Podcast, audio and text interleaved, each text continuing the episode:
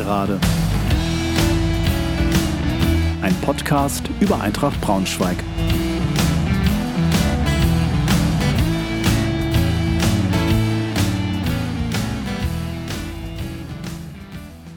Hallo und herzlich willkommen zur 42. Folge der Gegengerade. Freue mich sehr, dass ihr wieder dabei seid. Heute gibt es eine Nachschau zum siebten Spieltag, unser Auswärtsspiel in Sandhausen, sowie einen Ausblick auf das nächste Heimspiel am 22.11. gegen den KSC.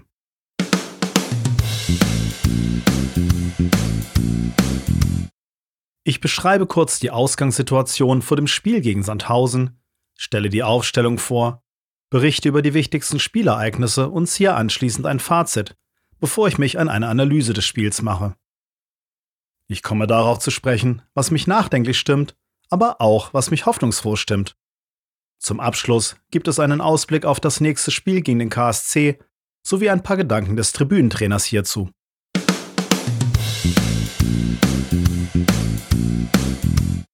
Die Ausgangssituation vor dem Spiel gegen Sandhausen.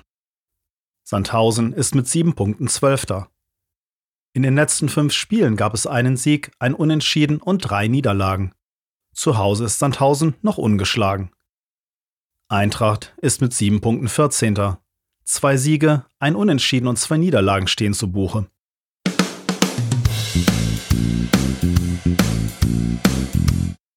Die Aufstellung gegen Sandhausen. Das System ist ein 3-4-1-2.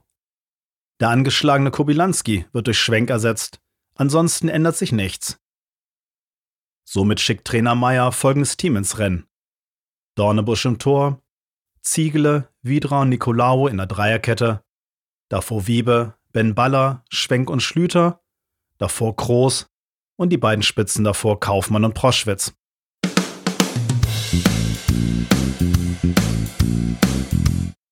Dann mal hinein in die erste Halbzeit gegen Sandhausen. Vierte Minute und täglich grüßt das Murmeltier. Keine fünf Minuten gespielt und Eintracht liegt zurück. Esswein darf ungestört vom Strafraumrand in die Mitte ziehen der erfahrene Bundesligaspieler lässt sich nicht zweimal bitten und knallt den Ball flach ins linke Eck. 1 zu 0 für Sandhausen. 26. Minute. Nach einer Ecke kann Dornebusch einen Hackentrick von Röseler noch klären. Den Abpraller kann Behrens aber im Liegen im Tor unterbringen. 2 zu 0 für Sandhausen. Es gibt zwischendurch noch ein paar Halbchancen für Sandhausen. Bis auf ein Kullerbällchen von Widra findet Eintracht offensiv so gut wie nicht statt und geht verdient mit einem 0 zu 2 Rückstand in die Pause.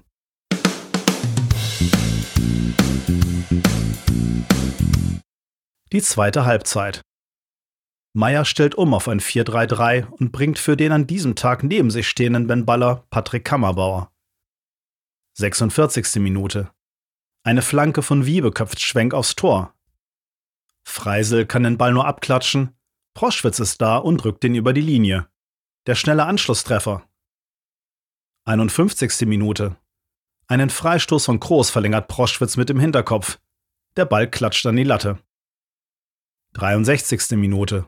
Gute Aktion von Kroos, dessen Hereingabe an den langen Pfosten Proschwitz aber verpasst. 68. Minute. Bär legt ab auf Wydra, dessen Schuss geht aber am linken Pfosten vorbei. 88. Minute. Fast die Entscheidung, eine Flanke von Sandhausen auf den langen Pfosten verlängert Schlüter leicht mit dem Kopf, wodurch Scheu den Ball leicht verzieht. 92. Minute. Proschwitz legt raus auf Kammerbauer, der den Ball an den langen Pfosten flankt. Der kurz zuvor eingewechselte Otto lupft den Ball per Kopf über Freisel und rettet Eintracht dadurch noch einen Punkt.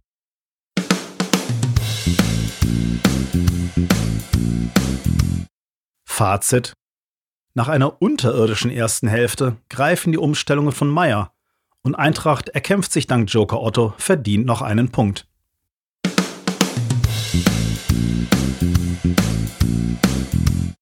Meine Analyse schaut wie folgt aus. Die taktische Basis von Trainer Meyer ist im Augenblick mir für jedes Spiel gleich. 3-4-1-2 als System, kein frühes Gegentor und das Spiel zu 11 beenden. Immerhin wurde das System bis zur Halbzeit und die Vollzähligkeit auf dem Platz komplett umgesetzt. Das mit dem frühen Gegentor ist dagegen noch nicht so zuverlässig in den Köpfen der Spieler angekommen. Der Geleitschutz für S-Wein von gleich drei Mann ist einfach indiskutabel. Indiskutabel auch allgemein die Leistung der Eintracht in der ersten Halbzeit. Auch wenn das zweite Tor unglücklich aus einer unberechtigten Ecke entsprang, Eintracht präsentierte sich in der ersten Halbzeit erschreckend schwach. Ein einziger harmloser Schuss aufs Tor des Gegners, kein geordneter Spielaufbau, und man konnte froh sein, nicht noch einen weiteren Treffer kassiert zu haben. Das Bemühen war dem Team nicht abzusprechen, aber Sandhausen war alles andere als ein Überteam.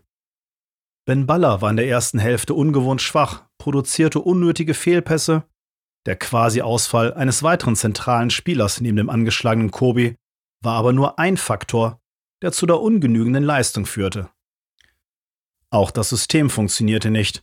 Immer wieder hatte der Gegner auf den Flügeln zu viel Platz. Die Umstellungen von Trainer Meyer in der Pause sollten sich auszahlen. Das 4-3-3 gab dem Team mehr Sicherheit, die Einwechslung von Kammerbauer mehr Stabilität in der Zentrale und allgemein kam Eintracht mit einer ganz anderen Einstellung aus der Kabine. Der schnelle Anschlusstreffer tat sein Übriges, um das Spiel kippen zu lassen. Plötzlich dominierte die Eintracht, hatte den Gegner im Griff und es war ein strukturierter Spielaufbau zu erkennen. Allerdings nur bis etwa zur 60. Minute. Auch danach hatte zwar Eintracht weiterhin das Geschehen weitgehend unter Kontrolle, aber die ganz große Durchschlagskraft nach vorne fehlte. Das große Plus des Teams ist aber weiterhin die Moral. Und so belohnte es sich schlussendlich doch noch, dank eines goldenen Händchens von Trainer Meyer, auch wenn dieser wohl nicht unbedingt damit gerechnet hatte, dass Jari Otto ausgerechnet mit einem Kopfball den Ausgleich erzielen wird. Unterm Strich auf jeden Fall dank einer deutlichen Leistungssteigerung in der zweiten Halbzeit ein verdienter erster Auswärtspunkt der Eintracht.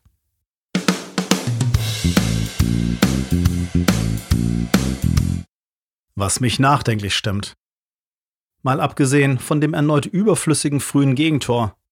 Ich habe nicht die Wahrnehmung, dass das Team mit der Dreierkette so richtig glücklich wird. Erst die Umstellung auf eine Viererkette brachte mehr Stabilität in die Defensive. Und so eine Halbzeit wie die erste Hälfte darf sich das Team nicht allzu oft erlauben, wenn es nichts mit dem Abstieg zu tun haben will. Die fehlende Durchschlagskraft nach vorn ist ein weiterer Faktor, der mich nachdenklich stimmt. Das Ganze scheint eher auf einen Money in zumindest Normalform ausgerichtet zu sein, auch wenn Proschwitz seine Sache derzeit sehr gut macht. Ich kann mir vorstellen, dass die Kombination aus beiden ganz gut funktionieren könnte. Was mich hoffnungsfroh stimmt, die Moral des Teams ist fast schon ehrfurchtgebietend. Wer hätte nach der ersten Hälfte gedacht, dass man so dominant über weite Strecken der zweiten Hälfte auftreten würde? Und Meyer scheint genau zu wissen, was er tut, und schlachtet sogar mal seine heilige Kuh namens Dreierkette, wenn es Not tut.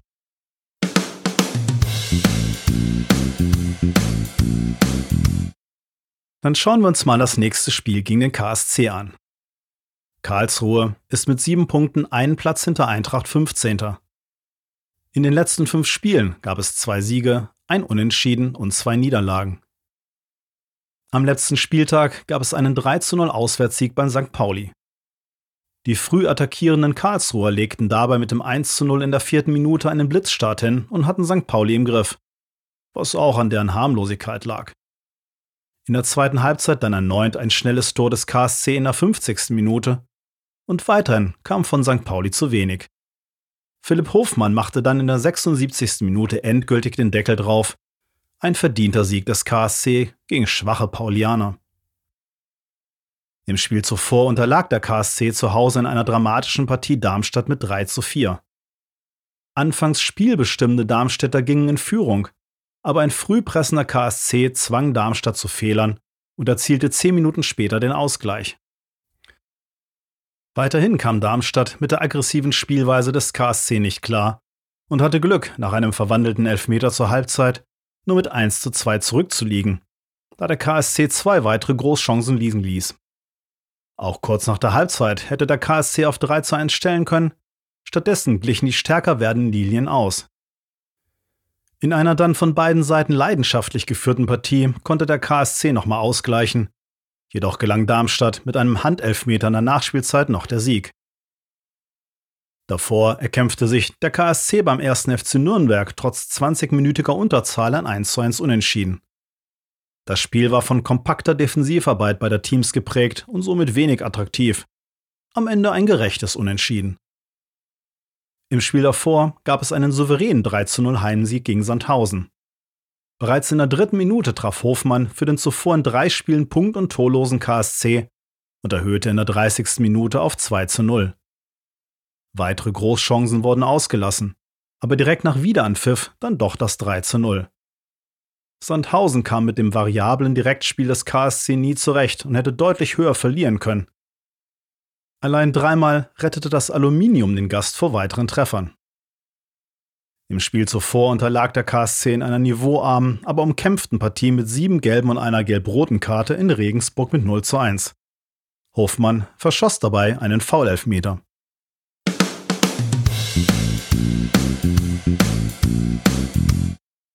Der Tribünentrainer spricht. Karlsruhe ist ein unangenehm zu bespielender, sehr robust auftretender Gegner. Ihnen wird nicht entgangen sein, dass Eintracht latent Probleme bei pressenden Gegnern hat. Und das ist etwas, was der KSC beherrscht.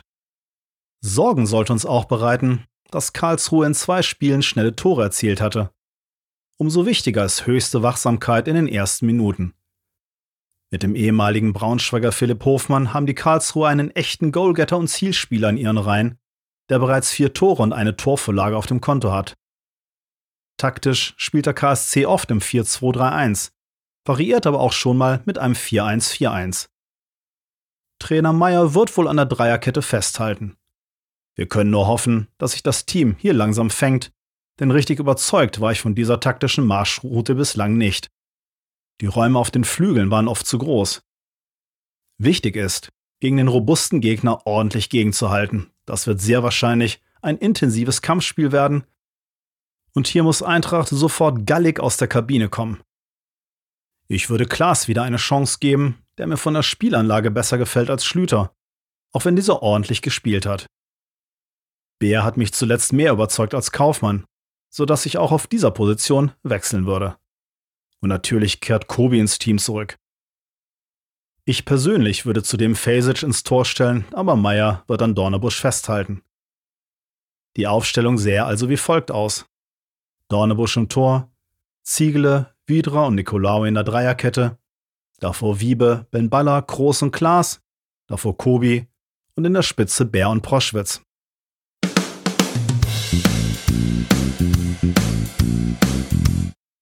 Das war's auch schon wieder für heute. Ich hoffe, ihr hattet ein bisschen Spaß und seid auch beim nächsten Mal wieder dabei. Tschüss, macht's gut.